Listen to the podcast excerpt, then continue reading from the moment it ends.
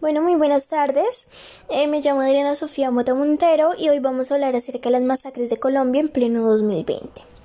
Hoy en Colombia pues se confirman 45 masacres, 188 muertes y somos el primer país el que, en el que más produce y exporta cocaína en el mundo.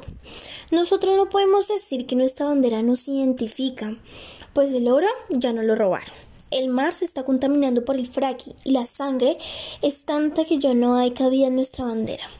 Pero ¿qué está pasando en Colombia para que se fomenten tanto eh, las masacres? En el 2016, en el gobierno de Santos, se firmó un acuerdo de paz con la guerrilla, que hasta el momento se había cumplido. El Estado debía otorgar ingresos a las ciudades que habían vivido la violencia en carne propia. Muchos grupos a la ley pues se desmovilizaron pero Duque llegó al poder, ¿sí? Y rompió este acuerdo de paz. Intentó eh, o intenta erradicar la cocaína por medio de la fuerza y algo que hemos aprendido por medio de los años es que eso no nos sirve. Fomenta más la violencia y la guerrilla acude al narcotráfico, lo que hace que estas dos identidades pues se vuelvan mucho más fuertes em, y estas intentan dar como advertencias en su territorio por medio de muertes. Pero pues en sí esto significa total ausencia de democracia, mm, eficacia pues del Estado, ausencia de vigilancia por parte del Estado que es incapaz de proteger a los ciudadanos y a los líderes sociales, ausencia de vigilancia independiente del poder ejecutivo como tal.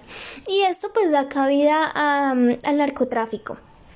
Bueno, la pobreza a nosotros nos ha perseguido durante años. El, este, el, el Estado como tal pues debía dar inversiones a estas ciudades para reactivar la economía.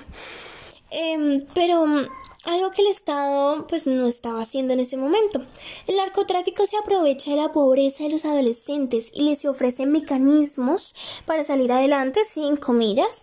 Mm, y pues este narcotráfico se vuelve cada vez más fuerte y se aprovecha de las pocas y faltas oportunidades. Em, que hay en el país. El Centro Democrático plantea que es terrorismo, que son conflictos internacionales lo que estamos viviendo en este momento. Pero ¿en serio son conflictos internacionales? ¿En serio es terrorismo? ¿No será que son conflictos nacionales eh, y falta el Estado colombiano? Bueno, pues de igual forma el Estado intenta nombrar eh, a las masacres como homicidios colectivos y no, son masacres. Las masacres es un tipo pues de asesinato que se caracteriza por la matanza de personas indefensas mm, y se le llama pues masacre cuando en un solo hecho matan a tres o más personas. Entonces esto no son masacres, no son homicidios colectivos, son masacres. Y pues hoy es un día muy mal para ser un adulto, un joven y un niño. Nos están matando.